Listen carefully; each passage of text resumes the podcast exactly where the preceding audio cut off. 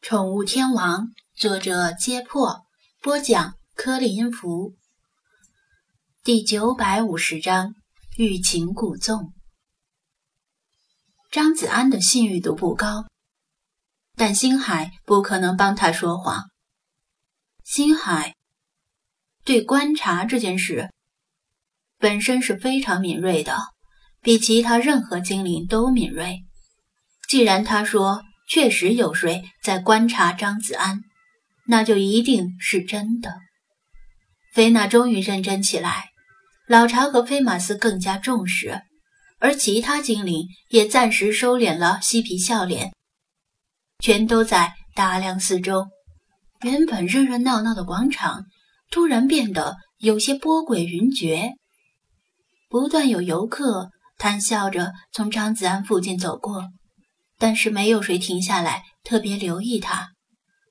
精灵们以张子安为中心，分裂他的前后左右，各自负责一个方向，这样能够更有效的寻找。老实说，被人暗中观察的感觉很不好，特别是对方的身份和目的俱是未知的情况下。幸好张子安的心比较大，若是菲娜遇到这种情况，早就炸毛了。精灵们各自找了半天，依然什么异常都没有发现。算了，别找了，大概就是我猜的那样，有个首都本地的白富美在疯狂暗恋我，也许不止一个，可能有两个。我要一三五陪这个，二四六陪那个。周日我休息，缓一缓，不然身体受不了。张子安故作轻松地说道：“刚刚大家闪开，本大爷一泡尿把他叫醒。”理查德在他头顶上小跳着叫道：“老查沉吟片刻，说道：‘如此也好，老朽提议，咱们来个欲擒故纵，装作不理会，该干什么就干什么。’”如果对方贼心不死，一定会跟来。只要对方行动起来，想找就容易了。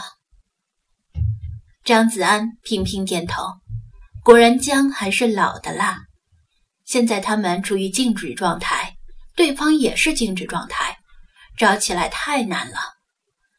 但只要他们开始行动，对方如果继续盯着他，就只能跟过来。只要对方一动，就容易露出马脚。张子安指向城楼门洞说道：“反正咱们要去故宫博物院参观，不如就往北走，如何？”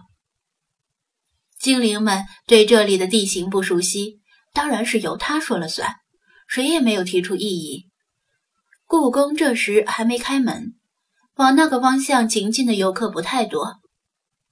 等故宫到了开门时间，就会游人如织。他一马当先，带着精灵们穿过高大的门洞，来到城楼北面。嘎嘎，冰哥哥又来了，说不定里面有暗恋你的哦。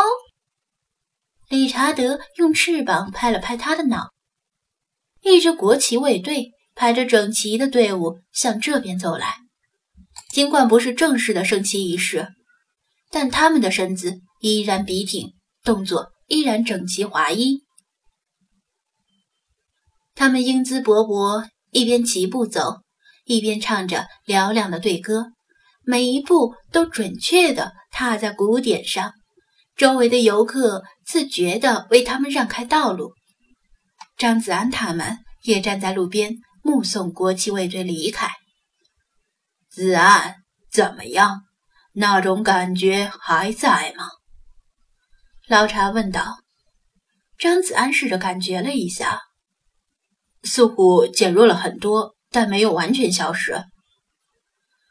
这种感觉很奇怪。正常的视线都是从某个方向射来，但这次更接近于冥冥之中从天而降，笼罩头顶的一种威压感。老茶点头，那继续走，老朽不信对方露不出马脚。早上起得太早，随便吃了些东西填肚子，折腾了一个早上，现在肚子里有些空了。刚刚那群小学生在那边吃东西，咱们也过去尝尝。本大爷饿了。理查德的视线最高，在他头顶上叫道：“果然，那群小学生被老师领着先一步来到这里，正围着小吃摊叽叽喳喳地吃早饭。